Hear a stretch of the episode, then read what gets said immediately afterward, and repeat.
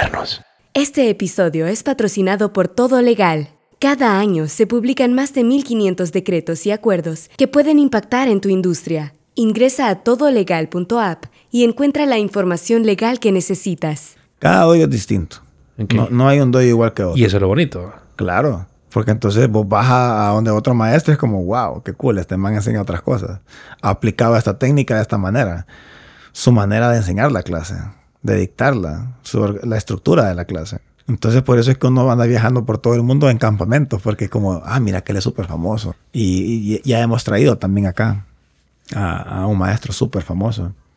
Entonces, cuando lo traje, es como, wow, todos los alumnos súper emocionados, viendo cómo ha- hacía las cosas y con otro tipo de técnica. Y Estás escuchando Fundamentos y en este podcast entrevistamos a personas que ejecutan grandes proyectos y exploramos las bases sobre las que construyen empresas, disciplina, arte y tecnología.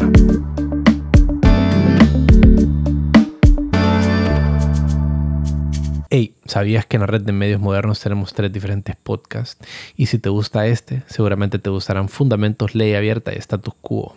Busca los programas en Spotify o encuentra los enlaces en las notas de este episodio. Y no te olvides de seguirnos en todas las redes sociales. Y por cierto, Medios Modernos es la primera red de podcast de Honduras. Si quieres contactarnos, nos puedes escribir a info.mediosmodernos.io. Hola Tulio, ¿cómo, cómo estás? muy bien, Rodrigo, muy bien. ¿Y vos? Bien, fíjate. Eh, un gusto tenerte por aquí. eh, Ya días, creo que más de, más de un año tal vez. eh, hemos estado en contacto para grabar este episodio. Y bueno, como no vivías aquí, vivías en México. eh, entonces creo que eso lo ha hecho un poquito difícil, pero, pero siempre así, así es la experiencia de grabar, fíjate. O sea, son contactos que tardan un poco de tiempo en desarrollarse. eh, me gusta a mí cómo absorber a la persona a ver qué le va a preguntar y que la persona sepa que vamos a tener una entrevista y después, boom, se da de la nada. Así que gracias por, por, por estar aquí hoy. No, pues gracias a vos por, por apoyar este, este tema. De las grabaciones primero y después de las artes marciales. Así que siempre de innovador.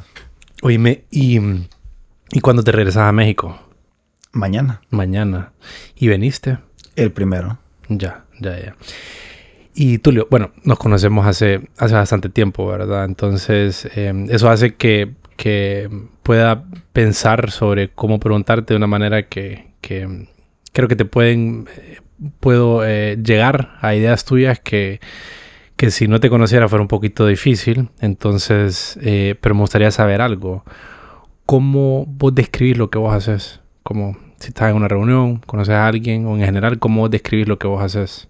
Ok. Pues siempre depende de dónde viene la pregunta, ¿sabes? Siempre me, me preguntan como, ah, karate, para pelear. Entonces, tengo que empezar por ese lado, ¿verdad?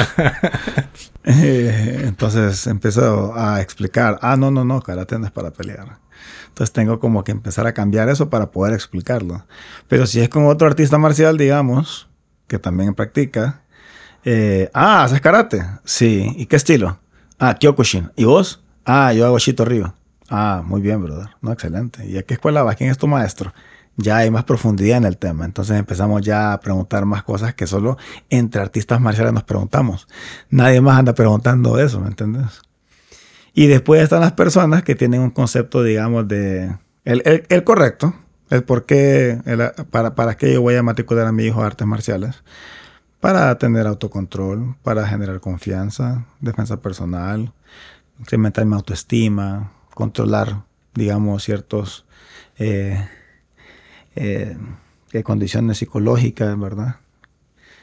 Entonces, eso, eso ayuda mucho al final. Entonces, todo depende de cómo me lo pregunten, cómo te lo voy a describir.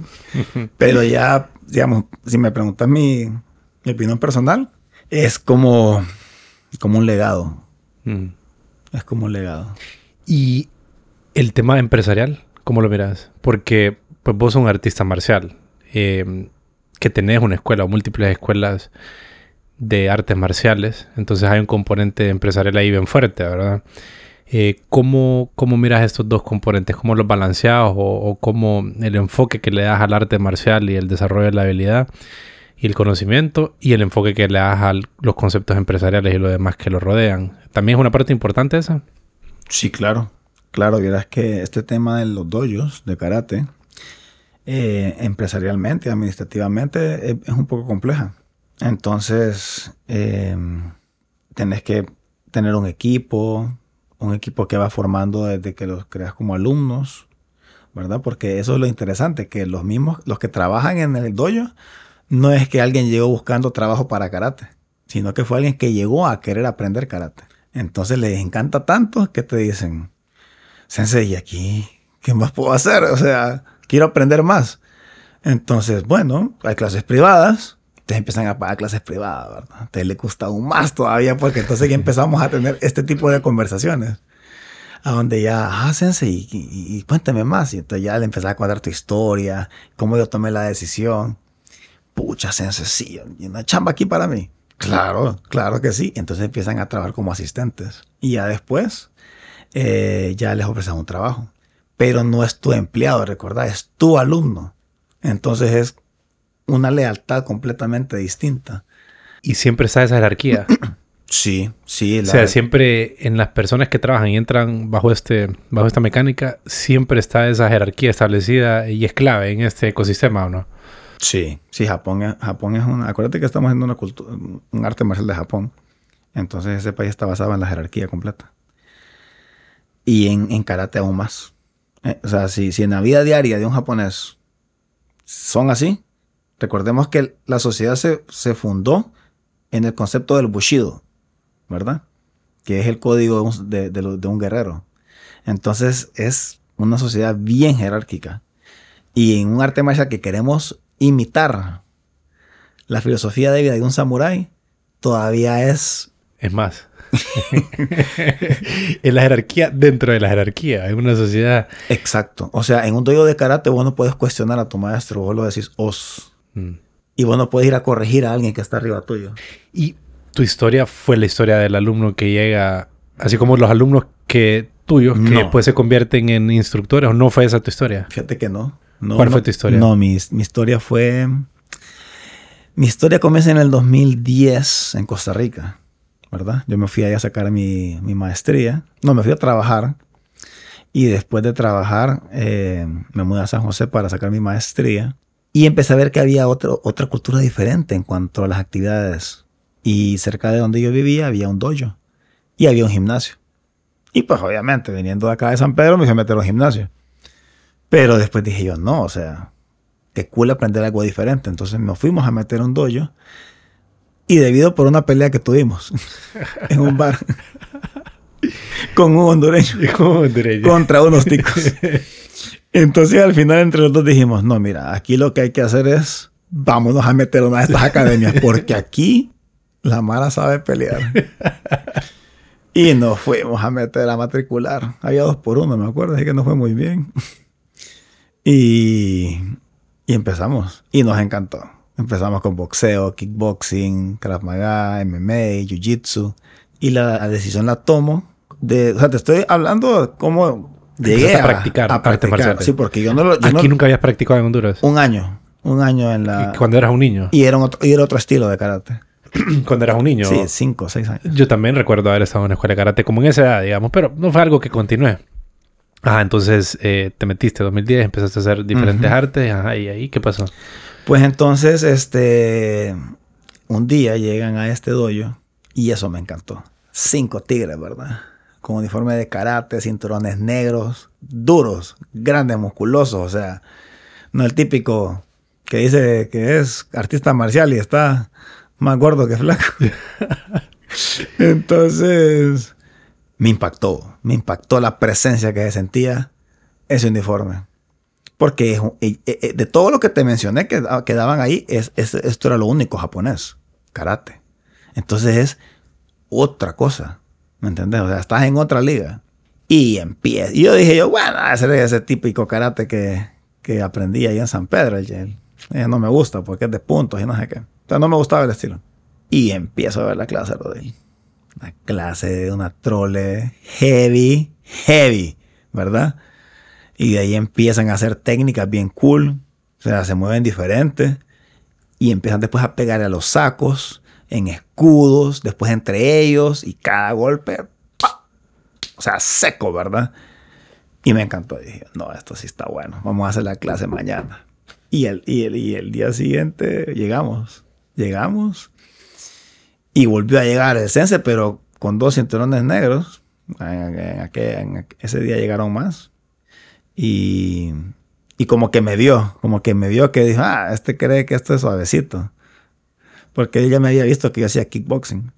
Y me dice, vos vas a hacer la clase conmigo. Me dice. Más, chiquito, delgadito. Eh. Y con el uniforme de karate, pues vos no puedes ver qué tan bien está, ¿verdad? O sea, te puedes ver grande, pero no, no tan grande. O muy flaco y no está flaco. Y me ha reventado esa clase. y era, era contacto. O sea, ¿era contacto con ellos o básicamente era entrenamiento? No, no, no. La misma clase que yo vi nos la dieron a nosotros. Entonces estuvo buena. Nos, nos, dimos acondicionamiento físico, que es lo que nosotros hacemos como para empezar a levantar el umbral de dolor de los músculos para que no te duela. O sea, cuando vos le pegas a alguien y, y nunca has recibido, digamos, un golpe o algo, le, el, umbral de dolor es bien alto. Ya cuando te están pegando todos los días, ya, ya te pegan y es como, ah, ya no te duele. No es que no te va a doler. Es que lo soportas más. Es que lo soportas más. Entonces, el dolor ahí está. Pero no te, no te está causando daño. Ya, ya, tu, músculo eh, eh, ya está tan curtido que es como una capa en realidad eso es, fibras tanto los músculos que se vuelven como callos. Entonces vos le puedes estar dando un callo todo el día y ese callo no vas a sentir nada. Ya si le das cada vez más, más, más, más, más, obviamente te va a doler pues. Así es. Ajá, y en ese momento, ok, entonces empezaste artes marciales variadas.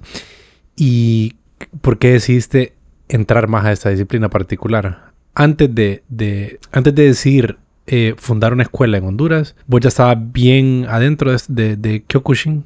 ¿Sí? ¿Cómo cuánto tiempo llevabas practicando? 2010, 2014. O sea, ese tiempo estuviste practicando. Sí. Ok. Yo recuerdo, cuando preparándome para esta, para esta entrevista, recuerdo que fue por ahí. Yo tenía en mi mente 2015, que era la fecha, pero tuvo que haber sido entonces 2014, que un día recibí una llamada tuya de Costa Rica y mm, estaba como, eran como las 10 de la mañana, me acuerdo. empezamos a platicar y vos me dijiste, te quiero preguntar algo. Y yo, ajá, contame. Y me dijiste, ¿qué pensás, qué pensarías eh, si yo me voy a Honduras a montar una escuela de karate? ¿Te parecería diferente? ¿Te parecería raro? Y yo me dije, no, parece interesante. Em, bueno, y te veniste y pues estás en lo que, eh, eh, eso es lo que has desarrollado ahora. Em, ¿qué, ¿Qué pasó si me pudieras llevar como a ese momento, Tulio, y ¿Por qué tomaste esa decisión? ¿Qué estabas visualizando? ¿Qué te llamaba tanto la atención de esta disciplina como para montar una escuela? ¿Qué, estaba, qué estabas pensando ahí? Bueno, te voy a contar la verdadera historia. esa es la mejor. sí. Bueno, pero lo que no pasa en tu año no importa.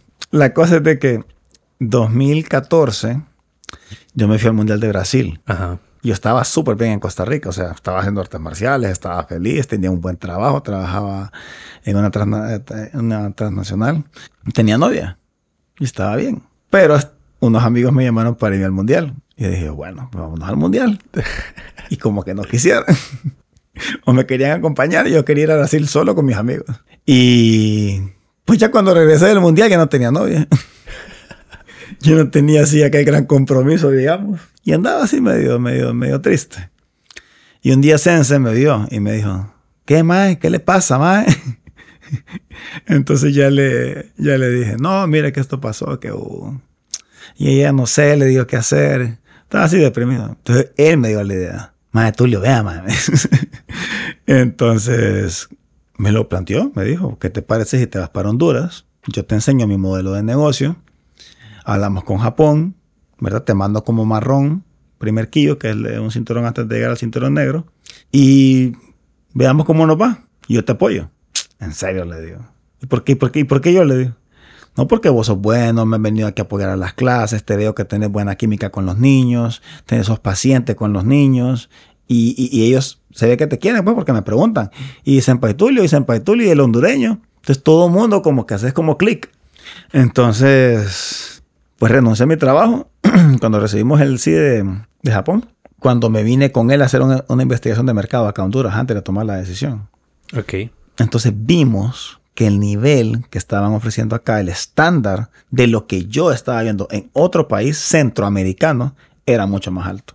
Era otra cosa. O sea, nivel de competición, nivel de karateca, nivel de dojo, nivel de maestro, hasta nivel de sociedad. Cómo allá buscan las artes marciales. Y no, pues no había que hacerle mucho, mucha investigación aquí en San Pedro, una ciudad pequeña, no muchos doyos.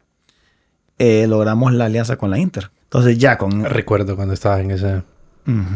Eh, ya cuando estaba, ya en ese momento, pues decidimos ya tomar la decisión. Entonces renuncié, renuncié a mi, a mi trabajo y me enfoqué todos los días, todo el día a dar clases de karate. O sea, tener la vida de un maestro que andaba yo con en mi Costa sensei Rica. en Costa Rica. Ok, como preparándote para venirte a Honduras. Claro. Y, y me regresé en diciembre de 2014. Y en marzo, febrero, ya cerré, ya, bueno, estuve un mes, ¿verdad? Pues adaptándome de regreso acá y todo. Y en febrero ya había eh, obtenido, digamos, una alianza con un CrossFit de jardines, Extreme Fitness. Y ahí, y ahí comenzó. Y tu primer, el primer dojo que montaron, ¿dónde lo montaste? O sea, en la Inter, dabas clases en la Inter, entonces no tenía, el dojo era de ellos, digamos. Exacto. Y ellos montaron el equipo y lo demás, la- las... Y el- en el Extreme CrossFit montaste otro dojo. Ahí sí lo monté yo. O sea, ese era ya era tu dojo. Sí. ¿Y qué, qué es montar un dojo? Como que, con- porque vaya, cuando yo pienso en montar que algo que, que he hecho un par de veces como empresas de tecnología, es como busco los programadores, eh, desarrollo el concepto de la idea, los servidores, seteamos los servidores, empezamos a montar todo el sistema de deploy. Entonces es como, ya conozco la lógica, ya sé cómo se hace, cómo es montar un dojo, qué es lo que hay de- detrás. Ok, primero tenés que pues ubicar una buena ubicación, ¿ok? Eso es lo primero, es lo primero que tenés que buscar. Un lugar de fácil acceso, donde que hayan escuelas cerca y de un poder socioeconómico, eh, pues de acuerdo a lo que vas a cobrar, ¿verdad? No te vas a ir a meter a un lugar caro y a cobrar a un lugar barato y lo, cobrar caro, nadie te va a llegar. Bueno, entonces, este, después de eso, eh, tenés que tener, digamos, una representación de lo que vos sos como artista marcial. O sea, ¿a quién vas a representar vos? ¿Quién va a ser tu escuela? Vos le puedes poner tu propio nombre, pero nosotros estamos, digamos, con la franquicia de Kyokushinkan en Japón. Entonces, todo, mi todo lo que yo te enseñe viene respaldado desde de, de, de- de headquarters, digamos. Entonces, eso, ¿verdad? Porque sin eso, Y eso ya lo tenías asegurado, ¿verdad? desde Costa Rica. Desde sí. Costa Rica. ajá. Y ya después, ¿Y el equipo? O sea, ¿cómo te pedís que colchones? ¿Te pedís todo el equipo? ¿Cómo diseñaste el espacio vos? ah, ok, pues... eh, El espacio es, es, el espacio- basi- es clave, es, crítico en eso. Claro, claro, claro. Entonces, en este CrossFit que te comento, casualmente había un espacio al fondo que estaba libre. Entonces, cumplía con los 9 por 9 metros que necesitaba como para más o menos comenzar. 9 metros cuadrados eh, para comenzar las clases. Y obviamente pues, vos tenés tu equipo de entrenamiento, como eh, colchonetas, mats, les decimos nosotros, tatami, eh, que son especiales, tenés que pedirlos afuera, no, no los venden aquí en Honduras mucho del equipo de arte marcial se compra de afuera, porque como no hemos logrado, digamos, un mercado tan amplio como para poder poner una tienda y poder vender equipo de artes marciales, que en Costa Rica sí hay, y hay varias, no solamente una. O sea, imagínate que en San Pedro, cuando lleguemos a ese nivel, podremos poner una tienda para deportes de artes marciales. Todavía no hay mercado como para poner dos. Entonces es un trabajo generacional el que estamos haciendo. ¿Cuántas escuelas habían eh, dojos en el momento que, que se vinieron aquí? Bastantes, bastantes, pero de bajo nivel. ¿Te acordás una cifra y cómo se ha cambiado? Mm, ¿Ha sí. crecido? Pues no, las he, las he- absorbido. ¿Así? Sí. Y en cuanto a- al mercado, Tulio, ¿cómo, ¿cómo fue entrarle a este mercado con esa nueva propuesta? ¿Cómo le comunicas que es mejor lo que haces o cómo hiciste? ¿Qué tal qué también te recibió el mercado? Eh, ¿Y qué, como qué estrategia hiciste para entrar al mercado? Pues fíjate que el mercado estaba ya latente, o sea, el mercado estaba, estaba activo. Yo miraba que en estos doyos iban bastantes a- niños. Lo que no miraba era retención. Entonces vos puedes tener una buena, un buen producto, pero ¿de qué te sirve si no lo retenés? Porque no estás dando un buen servicio, una buena calidad. Es como que yo te estoy vendiendo algo bien bonito al principio, y después lo probás y decís, no, pues no está tan bonito, ¿verdad? Me lo vendiste bien, pero, pero no es lo que No es. satisface, ¿no? Pues no. Entonces yo lo único que hice fue tratar, traer una propuesta diferente, más innovadora, más eh, actualizada, un estilo más moderno y con estándares completamente diferentes de clase. Entonces todo este montón de niños que estaban ahí, digamos, potenciales, más los que estaban activos, ponerle que abrí en marzo y para agosto ya teníamos 70 niños. En la Inter en, en la Inter y en... Ya. Y en... La Inter fue llegar a un mercado cautivo. Entonces esa fue una muy buena estrategia de comercialización. Claro. Y siempre el enfoque fue a niños. O de inicio. De niños. inicio niños, porque es lo que te da la base para poder mantener una operación de karate. No son los adultos ni los adolescentes, son los niños. Entre mayor es la edad, hay menos interés. Claro, por la adolescencia, lo que conlleva, ¿verdad? O sea, Y- como en niño hay un mayor interés, adolescente menos y adultos menos todavía. Claro. Sí, porque no quieres cambiar tanto, ya como... En una sociedad donde las artes marciales no son fuertes, pero en una sociedad donde, como Costa Rica, donde las artes marciales ya son parte de. Vos encontrás grupos llenos de adolescentes, grupos llenos de adultos, familias que ya por generación de generación ya lo llevan. Y ese es el objetivo de Tamashi. A eso queremos llevarlo. O sea, volver el karate popular, volver el karate eh, trending, que la gente de verdad vea lo que, pero no porque es cool, sino porque es un buen producto para la sociedad. ¿Y por qué es un buen producto? ¿Qué es del Kyokushin o en general del karate? Eh, Ahorita estamos ¿Qué bueno hablando para la sociedad? Sí, de las artes marciales. De las ¿verdad? artes marciales. O sea, ¿Por qué son buenas? Pues porque son, pri- primero no son deportes, son filosofías de vida Ok. y desde ahí eh, te empiezan a mejorar como individuo. Tenés valores, tenés etiquetas, tenés reglas, hay jerarquía, siempre es una continua mejora, que es algo típico, ¿verdad? De, de- de la, de la cultura japonesa. El Kaizen. El Kaizen. Y para vos en tu vida, ¿cómo te cambió eh, el karate y la práctica de las artes marciales? ¿Cómo qué impacto ha tenido en tu vida? Uy, bastante, Rodey. Mucho. Vos que me conoces desde tiempo, pues podría dar fe. Pero como en, en, en qué sentís vos que, que- Porque sí, entiendo, entiendo como la... Es una filosofía en acción, ¿verdad? Es una especie de filosofía en acción que no es nada más, me imagino, em, pensar conceptos y, y leer, sino que tenés es- esa parte, tenés los conceptos y de ahí tenés la práctica. ¿va? Tenés la práctica que es donde, donde ya chocás vos y, y vos como persona eh, te das cuenta de, de- de tus límites y de cómo vas rompiendo los límites y del dolor, me imagino, lo que vos mencionabas, ¿verdad? A soportar el dolor, eh, todo ese tipo de cosas que, que- que me imagino que son claves para formar una personalidad. ¿Cómo fue para vos? Contame un poquito. ¿Cómo, No, qué ha sido? Sí, pues mira, o sea, eh, yo era una... No, era, no es que era, sino que ahora lo sé controlar. Entonces el arte marcial te ayuda a eso. No es que te cambia. Vos sos como sos, pero aprendes a controlarte. Tu personalidad y tu, tu, tu carácter y todo eso es algo genético que tenés. Sí, es bien difícil, no, no lo vas a modificar, pero aprendes a, molde- a, a que no te afecte, ¿va? tal vez. Aprendes a, a, a controlarlo. A que no, a que no perdas, digamos, eh, el control de, lo- de tus emociones. Que ese es el problema con las personas, que son muy emocionales y no, ac- no actúan, reaccionan. Y una cosa es actuar y otra cosa es reaccionar. Entonces nosotros aprendemos no a reaccionar, sino que a, la, la vemos venir de, en, en cámara lenta. Entonces te deja analizarlo, ¿me entendés? Así. Interesante. ¿no? Y mm, contame un poquito del Kyokushin. eh, ¿Cómo se originó? ¿E- e- ¿Es, japonés, decís? Eh, Ujú. Más o menos cuándo empezó a, popularizarse. ¿Cómo, ¿Cómo ha sido la historia de este arte marcial? Pues este arte marcial se funda en 1964 por el japonés Masutatsu Oyama. Él eh, fundó este arte marcial únicamente con el objetivo de probar que era el karate más fuerte del mundo, en todo sentido.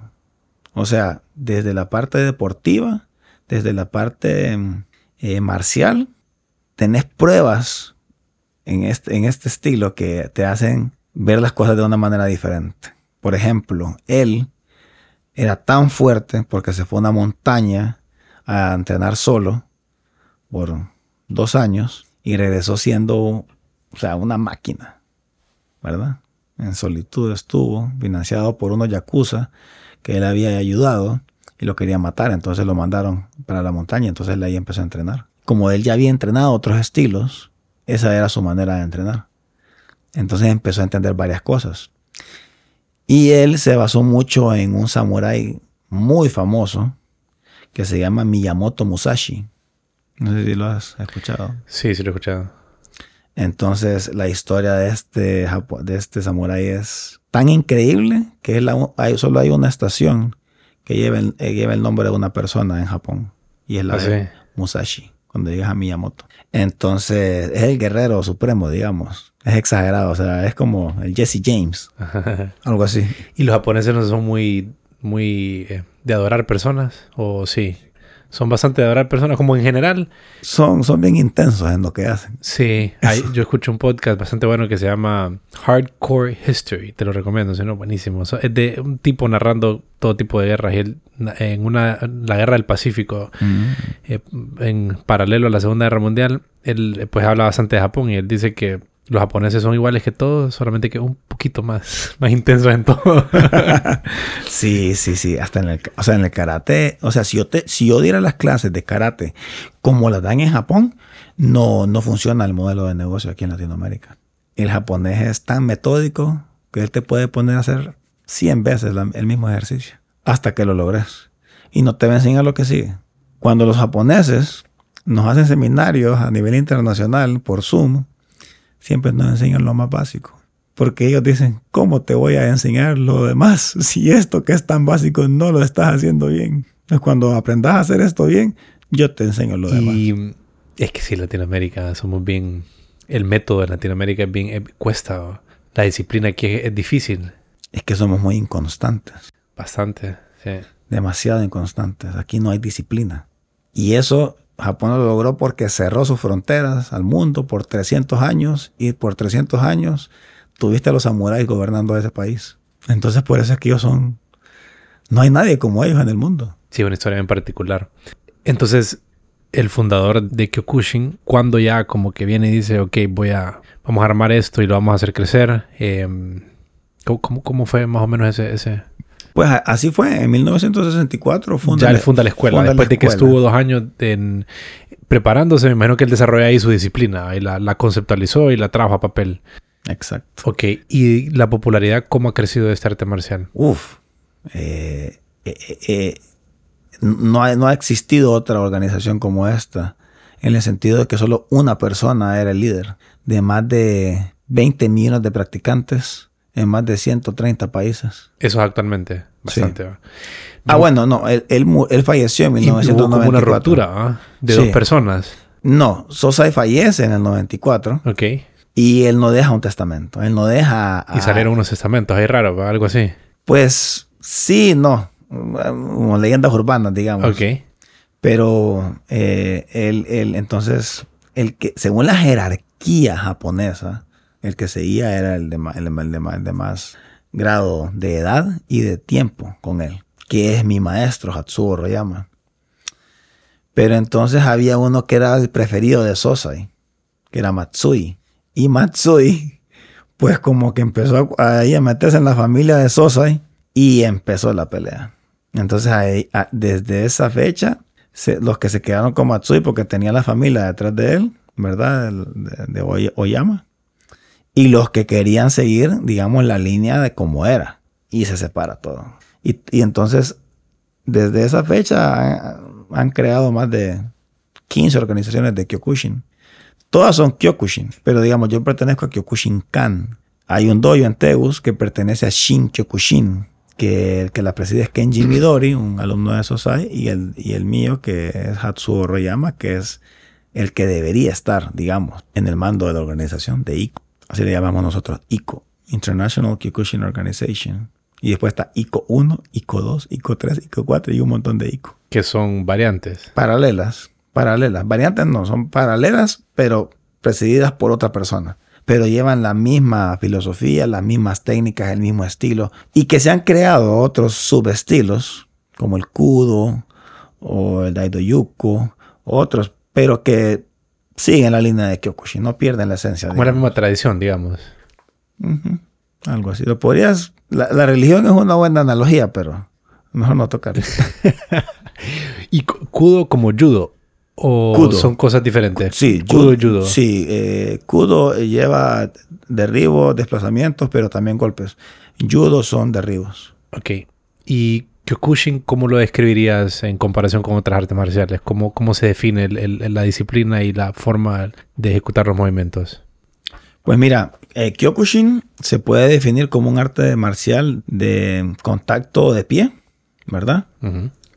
Eh, puedes pegar eh, todo tipo de técnicas en el sentido que no tenemos técnicas restrictivas. Por ejemplo, en un estilo de karate no se puede pegar rodillas, nosotros sí. En otro estilo de karate no puedes pegar circulares, patadas circulares a la cabeza con todo el con todo de contacto pleno.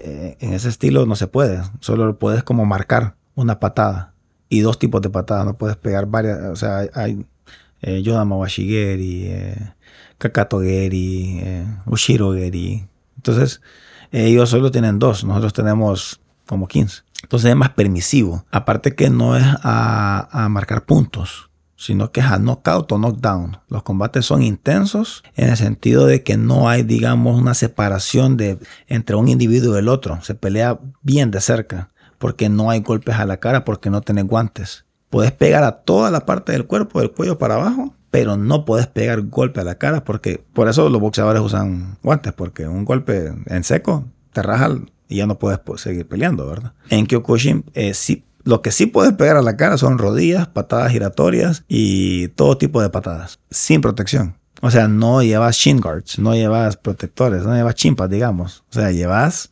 tu hueso. Y yo te puedo sonar a la cara. Entonces tenés que ser bien rápido y bien explosivo. Tenés que estar, pero súper concentrado. Tu cuerpo debe ser un roble, porque no te van a. No es como en el boxeo que están tirando jabs, cross, pero no pegan. O sea, vos estás esquivando, te lo, te lo estás quitando. En Kyokushin, todos los golpes que tiras van a un, van a un objetivo. Porque como se pelea tan de cerca. Ah, ok, pelea tan de cerca. Sí, entonces tenés que ser como muy bueno para estar esquivando los golpes. Tenés que ser bien rápido. Tenés que estar bien atento. Porque, o sea, ponerle que. O sea, yo, yo te pego la patada a una distancia de que dos puños de distancia. No brazos, dos puños. ¿Y cómo se controla la distancia de los participantes? El juez. El juez. ¿Te obliga a que esté pegado? No, no te obliga. Pero por la dinámica del comité, ¿verdad? ¿Qué es comité? Eh, pelea. Ok. Comité, como en la película de Van Damme. Ok. Entonces, eh, no, hay reglas. Hay reglas. No puedes agarrar, no puedes empujar, no puedes pegar golpes a los genitales. O sea, cosas bien básicas. Hay cero, o sea, hay cero elementos de lucha y de jiu-jitsu, digamos, no se puede agarrar, no hay grappling y todo eso. No. Ok, ok. Es golpe, contacto. Puro, puro, contacto, sí. Y como no tienen golpes a la cara, entonces por eso es que peleas más de cerca. Porque vos querés pegar en el pecho, ah, en el abdomen. Entonces la distancia se reduce, men se reduce más. Ah, interesante. Entonces, eh, eh, los combates son, o sea, terminas lleno de moretes por todos lados. Los mundiales de karate no es que vas a una pelea. Es como una llave, digamos, del mundial donde hay 20 competidores y al final solo queda uno. Entonces, tenés que pelear una, dos, tres, cuatro veces a veces en un mismo día, sin protección. Entonces, tenés que ser bien inteligente a la hora de pelear. En un mismo día. Sí, claro. Tenés que cuidar tus recursos, ¿no? Tenés que cuidar tus extremidades. Porque si pegaste mal, te lesionaste el nudillo. Si pegaste mal la pierna, te abriste la, el, el, shin, ¿verdad? ya no vas a poder en la siguiente pelea, no vas a estar. Te doblaste el tobillo. Te doblaste el dedo. O sea, vos pones un futbolista que se doble el tobillo, no puede seguir jugando. Ajá, y estás en un mundial de karate y tenés que pelear tres veces más para quedar campeón. el mismo día. Los que llegan a la final llegan en las mismas condiciones, ¿no? Llegan igual de golpeados, digamos. Exacto. Exacto. Todo depende de qué tan inteligente, qué tan inteligente todo. Y ahí sí vas a, soltar todo lo que tenés. Esa debería de ser. Claro. Y en cuanto al entrenamiento, Tulio, ¿qué, es, qué cosas son, son claves para lograr este desempeño que ya se da en el comité, en la pelea? Claro. Eh, fíjate que los ejercicios que hacemos son bien diferentes. Son bien específicos al arte. O sea, puedes ir al gimnasio, puedes hacer crossfit, puedes ir a nadar, te ayuda. O sea, no, no es que sea malo. Pero para vos poder pegar una patada más rápida, más explosiva, tenés que hacer estos ejercicios específicos para mejorar específicamente esa técnica. Para hacer un desplazamiento, para hacer una buena posición para kata, una apertura de piernas, una flexión. Eh, es, es bien específico los ejercicios. Y obviamente a medida que lo complementas, digamos, con el gimnasio para crecer masa muscular, pues te ayuda. Pero no es bueno hacer gimnasio para creer que, te va, que vas a mejorar tu arte marcial. No, es contraproducente. Tengo un alumno que se metió al gimnasio, estuvo como seis meses sin ir a karate. Cuando volvió, más lo macanearon. y estaba todo mamado. Entonces vos cuando ves los artistas marciales no son grandes, pero son definidos, tienen baja grasa, son bien ágiles. Y la rapidez es clave aquí. Dirás que es lo más importante. Fuerza, rapidez, la mezcla o qué? La respiración. Mm. La respiración. Si vos dejas de respirar, y, y, eso eh, para que mejores tu respiración es la concentración en lo que estás. O sea, estás midiendo todo, y le estás midiendo distancia, estás midiendo tu respiración, estás controlando tu respiración, estás nervioso, tu adrenalina tope, nervioso. Si sos el underdog, estás como, ¿me entendés? Y sos el campeón, tenés presión, o sea, y aparte de eso, tenés que estar analizando y haciendo la estrategia mientras te están sonando. No es de que vas caminando en el parque, ¿verdad? Entonces yo le digo a la gente, vos puedes jugar fútbol, vos puedes jugar voleibol, pero no puedes jugar karate. Eso no se puede. Sí. Y vos en tus, con tus estudiantes, cuando les das clases, siempre hay una, que sea, un comité, una pelea. Eh, ¿Es algo constante que se, que se incorpora a la forma de la práctica o se separa practicas la mayoría del tiempo como los ejercicios aislados y ocasionalmente incorporar la pelea o la pelea es crítica, que siempre haya, que siempre esté presente es importante? Pues fíjate que no, la verdad que eh, las clases de karate no se, no se basan en el kumite, en la pelea, se, se basan en, en, técnicas en waza, quijón, que son movimientos donde empezás a practicar tu posición, tu base, tu movimiento de cadera y empezás a perfeccionarlas. Entonces esa es una parte. De ahí está la kata, que son formas, que son eh, movimientos donde vos estás simulando una pelea con una persona imaginaria. Entonces estás atacando y estás defendiendo. Después está, digamos, el idogeico, que son desplazamientos laterales, diagonales, eh, horizontales, en donde vos empezás a, trabajar, digamos, posturas en tensión y eh, coordinación, ¿verdad? Entonces, Después, pues, digamos, en, nuestro estilo de karate trabajamos kata, quijón, kumite, idogeiko, bunkai y ken. Seis cosas. Entonces tenemos seis temas en los que podemos variar cómo va la, la clase. Hoy vamos a hacer quijón. O vamos a hacer quijón y al final kumite. Eh, ¿Tienen escuela en México? ¿O no has abierto? ¿O tenés planes de abrir una escuela en México? Sí. Sí, sí, gracias a Dios tenemos ese plan. Ya hicimos una alianza con una academia que se llama Renzo Gracie, de Mario Delgado. Y ahora tenemos la representación en Honduras. Acabamos de enviar a un alumno a capacitarse ya una semana. Entonces él es el encargado. Y ya tenemos negociado de que en su momento cuando quiera abrir la escuela, vamos a empezar con horarios en la escuela de él. Que él tiene seis filiales en la Ciudad de México. Él, es comentarista de Fox Sports. Es el primer cinturón negro de México de Brazilian Jiu-Jitsu y tiene una promotora de pelea. Entonces vamos a tener acceso a todo eso porque él es mi maestro de Jiu-Jitsu de México. ¿Y cómo haces vos o cómo hacen en la escuela cuando quieren incorporar un nuevo arte marcial? Eh, si tu especialidad es Kyokushin y pues cuando querés desarrollar una nueva, una nueva disciplina, ¿cómo la incorporas? ¿Cuál es, ¿Qué haces? ¿Mandas a alguien a entrenar o qué, proceso llevas a cabo? Actualmente tienes más aparte del karate, ¿verdad? Sí. ¿Qué otras disciplinas dan? Cuando abrimos karate, pues cómo se maneja el dojo, volviendo al tema del, del dojo, cómo se administra. Tenés un local que en las mañanas no se utiliza, porque las clases son en la tarde para los niños. Entonces tenés que subarrendar. Y así fue que comencé. Yo así, eh, así comencé con una maestra de yoga, Daniela, que es mi esposa.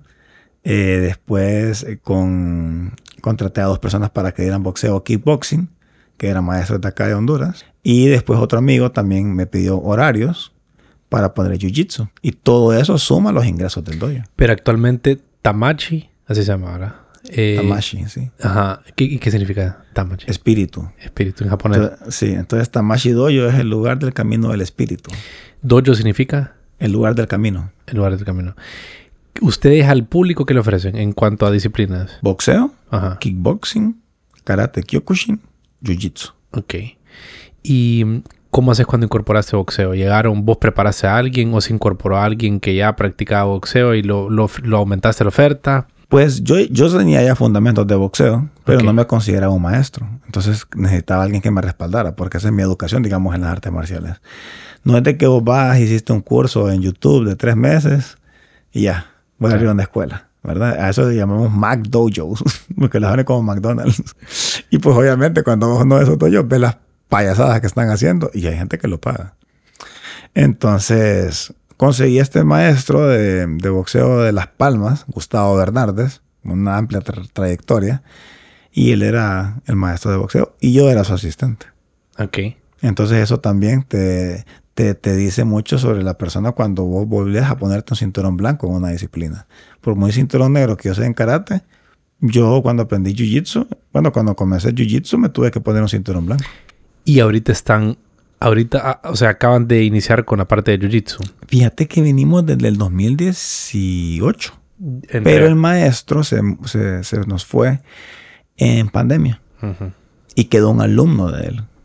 Sí, fíjate que el, jiu-jitsu em, como que tiene bastante tiene bastante apogeo en este momento. El, jiu-jitsu brasileño, o no sé si tal vez por el tipo de programas de podcast que escucho, Joe Rogan siempre lo menciona. Recientemente escuché un podcast que tuvo con Guy Ritchie. Guy Ritchie también lo practica. Eh, el vocalista de Tool, que a mí me encanta, la banda, es fanático de, de jiu-jitsu. Creo que hay una, como un, hay un tema con el jiu-jitsu, me parece. Ok, el jiu-jitsu. Te cuento cómo hacer. Claro, eso es lo que queremos escuchar. ok, el jiu-jitsu se, se, populariza ya a nivel que ustedes lo conocen en los 90. Pero era un arte marcial bien respetado. Viene, viene de Japón también. Pero no le llaman jiu-jitsu. Le llaman jujutsu. Jujutsu. Y cuando se ah, eh, crea, digamos, en Brasil, por la familia Gracie, eh, se le pone Jiu-Jitsu brasileño. ¿Ok? El BJJ, que se conoce. ¿Por qué se popularizó tanto? Bueno, porque la familia Gracie, cuando se hace UFC, nadie había popularizado ese arte marcial tan bueno para que, para que te des cuenta cómo son los japoneses. Ellos en Japón era popular, todo el mundo lo decía, en Asia. Pero nunca les interesó que los occidentales aprendieran, porque ellos atesoran muchas sus artes y pues lastimosamente en Occidente tratamos de denigrar lo que le pasaba a Bruce Lee cuando se mudó a, Estados Unidos. ¿Verdad? Lo, lo, humillaban, lo trataban mal porque él sabía algo que no sabían ellos. Entonces se sentían menores, un, guerrero de clase baja, digamos. Entonces, eh, las artes marciales te dan cierta ventaja sobre otra persona. Y eso, alguien que tiene mucho ego, la hace sentir como... Tiene que usar otros recursos para equiparar la situación. Exacto. Entonces, eh, pues así Bruce Lee pues empezó a popularizarlo. Y él fue el pionero en popularizarlo en Occidente. Y lo, en Jiu-Jitsu, ¿verdad? Eh, fueron los Gracie en Brasil. Y es bien popular, ¿por qué? Porque no hay golpes. No hay golpes.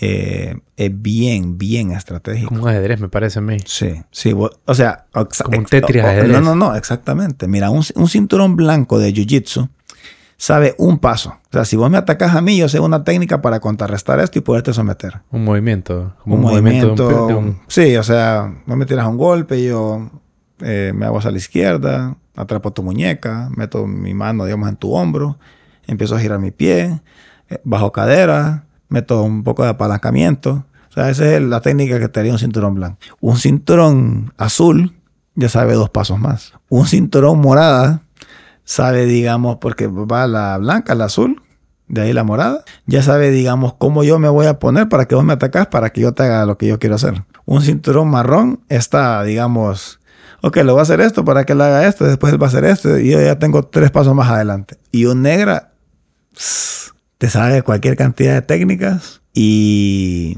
no las ve venir por ningún lado. O sea, ya cuando ya te das cuenta, ya te tiene todo atrapado y ¿a qué horas cae acá? Bonito, bonito, la verdad que, bueno, de hecho, cuando te escribí recientemente, eh, es con respecto al Jiu-Jitsu, para, para ir a tu escuela a probar un poquito y, meterme más a ese tema. Creo que este año, bueno, el 2023 es una de las metas que tengo. Quiero, quiero eh, enfocarme en artes marciales, quiero meterle un poquito a eso. He estado haciendo bastantes ejercicios, entonces ahora quiero, quiero experimentar con esa otra, otra rama. Son importantes las disciplinas, son claves para, para mantener una vida en orden. Pues los, los gerentes y altos empresarios en Japón practican artes marciales cuando comienzan su día. Hacen aikido, hacen kendo, hacen jiu-jitsu, hacen karate. Es que te ordena, te ordena, te ordena internamente, pues, como a un balance, algo ahí que, que te moldea tus emociones para que no se vayan como para que no se desborden tal vez. Sí, sí, sí. Y siento que te, te traen cierto balance al, al, mundo, al ruido del mundo, que te hace que te perdas. Entonces cuando estás en un doyo de karate es como una meditación porque no puedes pensar en nada más que en eso.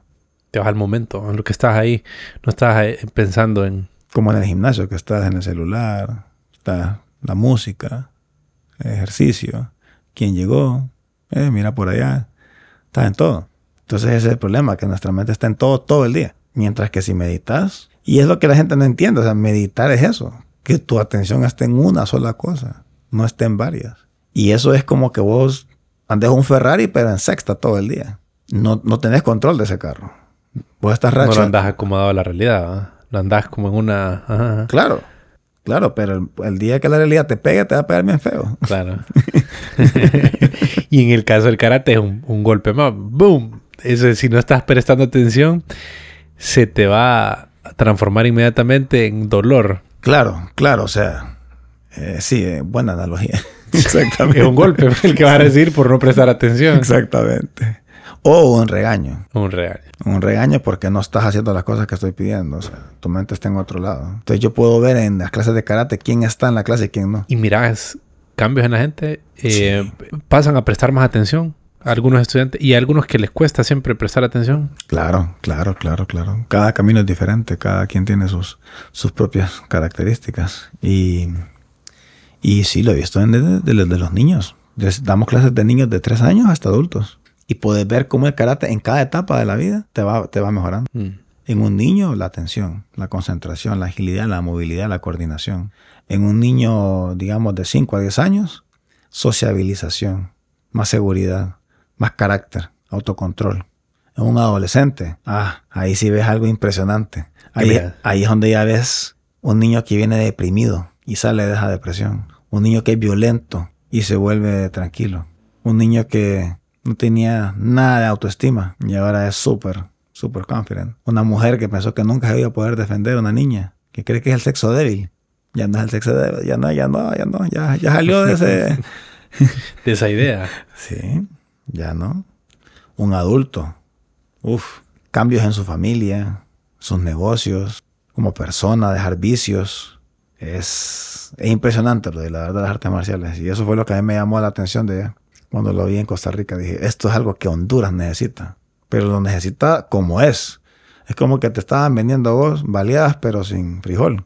Algo así, ¿me entendés? Como para que entendás. ¿Por qué crees que siendo una, una práctica que mm, de golpes eh, podrías asociarlo con la violencia, pero por qué te reduce la violencia también? ¿Por qué te reduce esos impulsos? Porque te vuelves más consciente de la acción-reacción. La gente a veces como te digo, reaccionan. No sé, no tienen ese momentito antes de pausa. De pausa, de, verdad pensar qué es lo que vas a decir, de pensar qué es lo que vas a actuar. Sí. Qué irónico, ¿no? O sea, algo que es violento, podrías decirlo, y te ayuda a controlarlo. Al final, ¿no? Claro, por eso, digamos, yo desde que hago artes marciales no me, no me he peleado. Te peleas en artes marciales. ya no necesitas. Lo, lo, llevamos al aspecto profesional. Al aspecto profesional.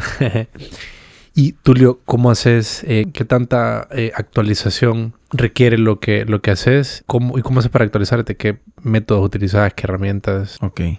Pues bueno, yo desde que me vine aquí a Honduras, pues dejé de entrenar con mi maestro todos los días. Entonces eh, me tocó estar actualizándome por internet, siguiendo el canal de la organización que está en Japón. Ellos nos envían, digamos, el material para entrenar. Y pues recordar las enseñanzas de mi maestro, cómo él, cómo él daba las clases. Eh, es, es como, como que no tienes como un manual, ¿sabes? Por eso las técnicas se van pasando de maestro a alumno. Tipo los Jedi. Entonces... O que terminan siendo particulares, ¿verdad? También. No son un estándar.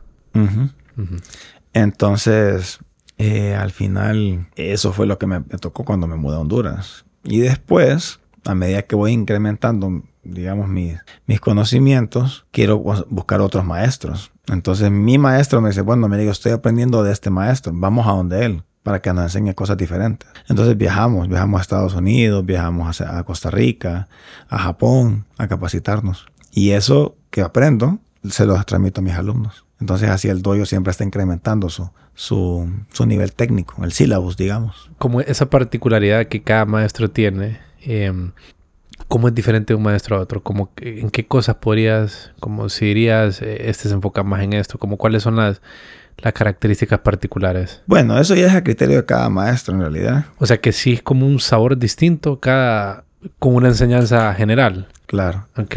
Cada doyo es distinto. No, no hay un doyo igual que otro. Y eso es lo bonito. Claro. Porque entonces vos vas a, donde otro maestro es como, wow, qué cool, este man enseña otras cosas. Aplicaba esta técnica de esta manera. Su manera de enseñar la clase, de dictarla, su la estructura de la clase. Entonces por eso es que uno anda viajando por todo el mundo en campamentos, porque como, ah, mira que él es súper famoso. Y, y ya hemos traído también acá a, a un maestro súper famoso. Entonces, cuando lo traje, es como, wow, todos los alumnos súper emocionados, viendo cómo ha- hacía las cosas y con otro tipo de técnica y más explosivo, más fuerte. Como explica también algo. Tiene otro, otro lado para, para llegarle, digamos, al, al objetivo. Y Japón versus Estados Unidos en cuanto a la forma, eh, o sea, es muy diferente. Japón es algo, es un sabor muy particular versus el resto de los- del mundo. Claro, claro. Desde la forma como saludan. Un- ellos es la, la pureza del arte. Nosotros somos, ellos son, Las el, nosotros- ellos son el single malt, nosotros somos el blended. Así te lo puedo poner para que le entiendan. y mm, tú le contanos un poquito eh, sobre qué proyectos nuevos se vienen, en qué están trabajando en la escuela, qué, qué, qué- qué cosas están, están construyendo. Súper. Pues fíjate que ya tenemos eh, cinco operaciones en del 2015. Son siete años ya activos, ¿verdad? Ya logramos graduar eh, cinco cinturones negros después de siete años.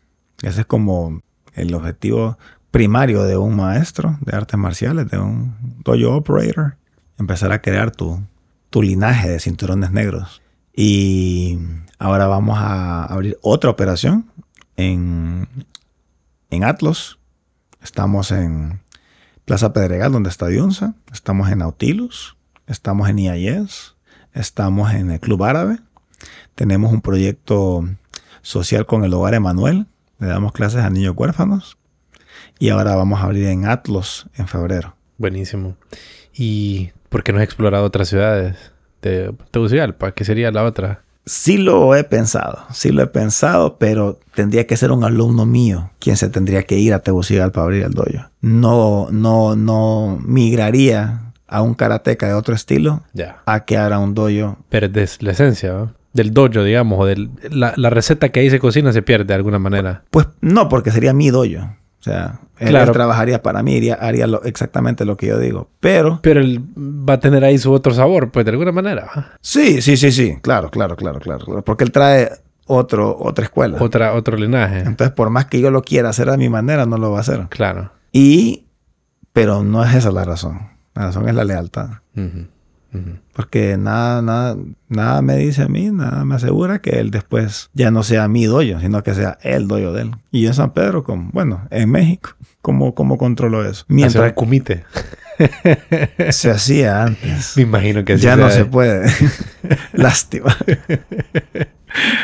Pero sí, bueno, te contaré que yo una vez desenmascaré a un, a un, a un disque maestro ¿Ah, de, sí? de Ceiba. Interesante la historia, te la cuento. Claro. ¿Qué practicaba él, supuestamente? Kyokushin. Pues yo estaba en el, en el CrossFit un día y me dicen, aquí viene un muchacho a buscar lo que dicen que hace Kyokushin. ¿Que hace karate o que hace Kyokushin? No, que hace su estilo de karate. Mm, y yo soy el que lo traje aquí. Entonces dije, ah, interesante. ¿Quién será este muchacho? Dije, pues ya lo veo. Y me dice, no, pues yo soy peleador y yo, mi maestro se llama tal y tal y que no sé qué. Y yo, ah, muy bien. ¿Y qué cinturón sos? Negro. Ah, vos sos un cinturón negro de Kyokushin aquí en Honduras. ¿Quién- de- Repetime tu maestro. Inmediatamente me voy a Google. No existía, ¿verdad? Obviamente. Bueno, mira, le digo. Y como ya sé que me está hablando paja, entonces yo le voy a dar paja. Mira, vos sí sabes, ¿verdad? De que cuando dos cintas negras de Kyokushin se, se encuentran, tienen que hacer kumite. Así me dice. Así es, le digo. Así que ponete porque tenemos que hacer kumite, papá, le digo. Y me, ya, me mira y como, pero se miraba bien agresivo el chavo, no creas que era un flaco. Me miraba toro, mamado y todo. O sea, sí artes marciales. no era cualquier maje. Pero no era cinta negra. Pero no era cinta negra de Kyokushin. Mira, vamos a hacer una prueba, le digo, si no querés pelear.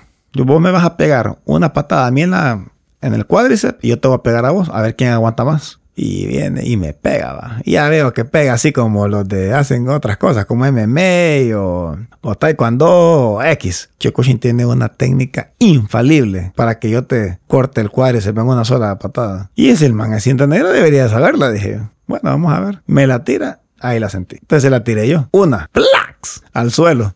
Ahí quedó. Ay, ¿qué pasó? Le dije. No, me, me dice, casi me queda la pierna, que no sé qué. Bueno, y no, cinta negra, vos de Kyokushin. Oiga, tuviste que haber recibido más de seis años de ese tipo de patadas. Ese músculo tuyo debería haber aguantado esa patada. Y no aguantó. Pues el man se dio cuenta que yo era de verdad. Y que el maestro que tenía era pura paja. Entonces él me dijo, mire, fíjese que yo siempre he dudado de ese señor, que no sé qué, que no sé cuánto. Yo, mira, hagamos algo, le digo yo. Llévamelo al doyo. Dile que lo quiero conocer. Y que te demuestre a vos, ahí enfrente de todo el mundo, que él hace karate kyokushin. Le voy a pedir un par de cositas, no te voy a decir qué, pero vamos a ver.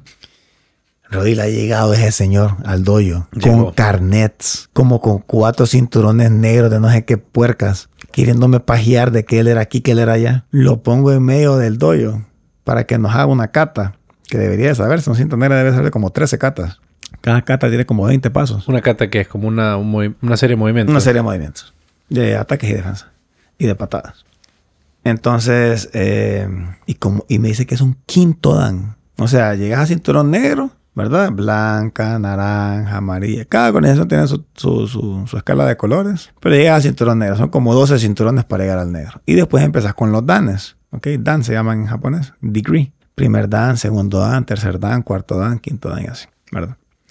me dijo que era un quinto dan.